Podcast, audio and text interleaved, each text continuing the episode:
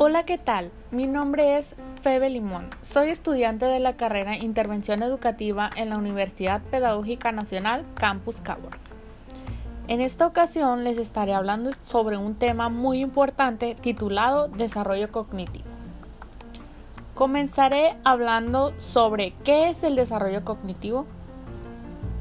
El desarrollo cognitivo son todos los procesos a través de los cuales el ser humano adquiere habilidades que le permiten interpretar la realidad e interactuar con ella de una forma eficiente.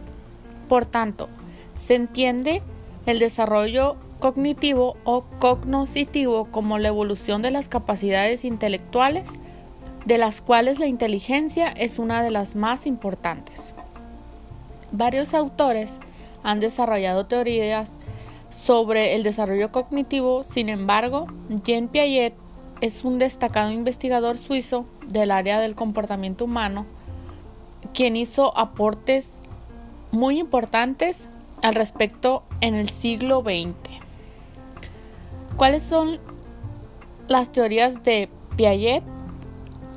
A mediados del siglo XX, Jean Piaget planteó que el desarrollo cognitivo comenzaba desde el nacimiento y que era una combinación entre factores ambientales y los procesos de maduración biológica.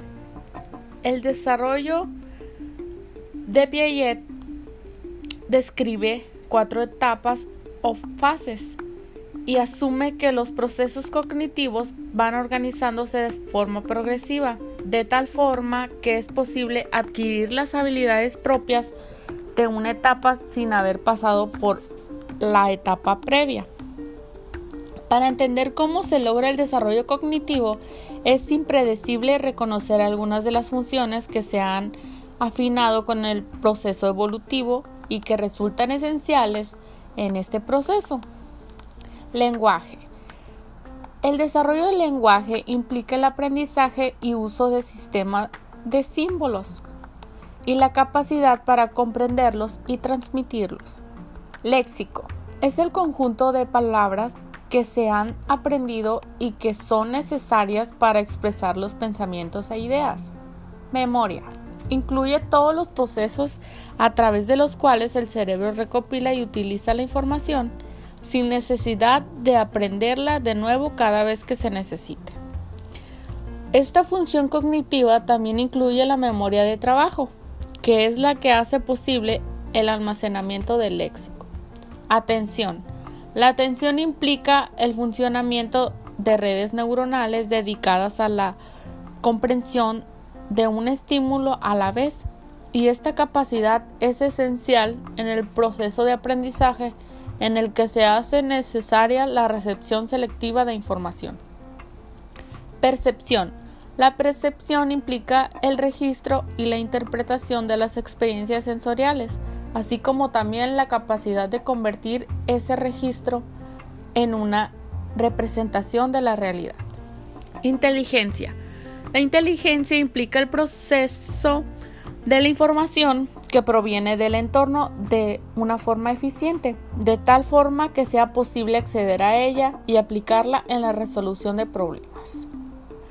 Todas estas funciones cognitivas trabajan de forma simultánea y son indispensables para el desarrollo del individuo y a su vez tendrán un impacto en la formación de su comportamiento.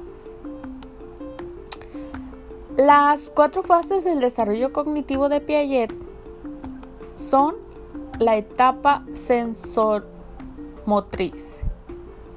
Esta fase se inicia en el nacimiento y culmina aproximadamente a los dos años.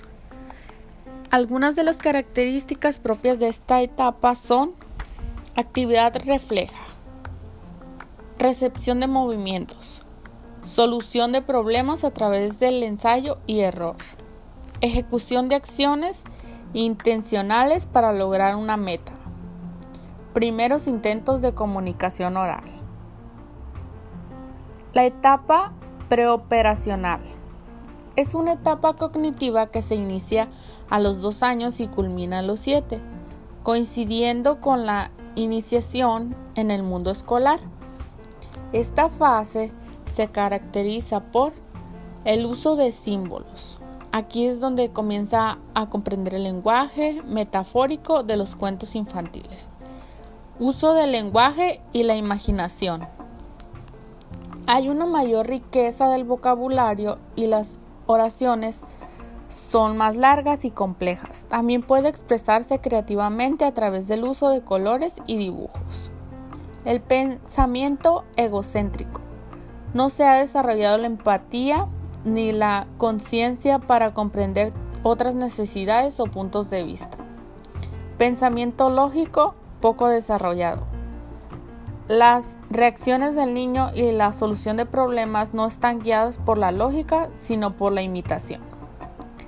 Etapa de acciones concretas. Entre los 7 y los 11 años se experimenta la etapa de acciones concretas.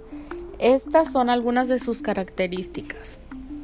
Uso del pensamiento lógico para comprender la realidad.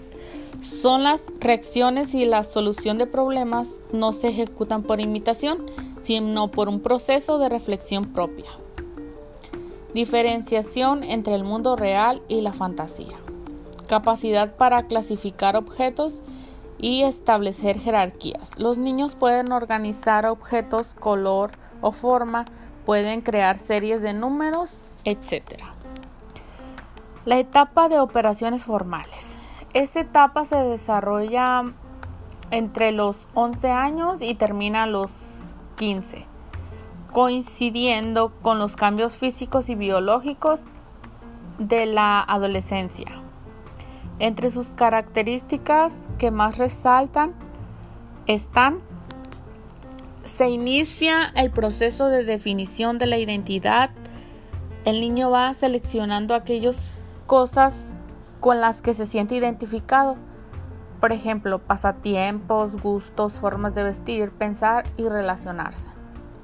Uso del pensamiento hipotético deductivo se puede inferir las consecuencias de un hecho sin necesidad de llevarlo a cabo. Interés en generar nuevos vínculos sociales. El desarrollo de pertenencia propio de esta etapa puede estimular a los adolescentes a formar parte de nuevos grupos o afianzar sus vínculos. Continúa el pensamiento egocéntrico. Como todo gira en torno a la percepción de la realidad del individuo, es mucho más sensible a la crítica y al rechazo.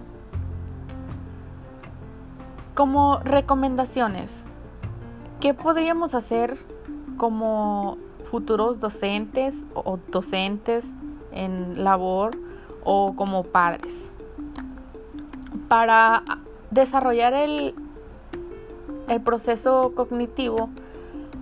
Las actividades que podrían ser más eficaces para estimular a los niños podría ser cantar canciones, ya que las canciones ayudan a que los niños trabajen la memoria. Por eso anima a su aprendizaje y es una forma de, de hacerlo más activo. Escuchar ruidos también lo estimula. El abecedario y las tablas de multiplicar desarrolla su inteligencia, identificar palabras y letras y podríamos también darles opciones de qué es lo que a ellos más les gusta o decirles de qué, prefieren, si cantar, escuchar ruidos o el abecedario, las tablas de multiplicar. Y preguntarles, hacerles preguntas es muy importante, conocer qué es lo que a ellos los, los hace sentir bien y incluirlos en nuestras labores. Y también enseñar mediante juego, ya que así es una forma más fácil de que ellos aprendan y de hacerlos mucho más prácticos. Y pues de mi parte sería todo. Espero que les haya servido de algo y que se informen más sobre el tema, ya que es un tema muy interesante. Gracias.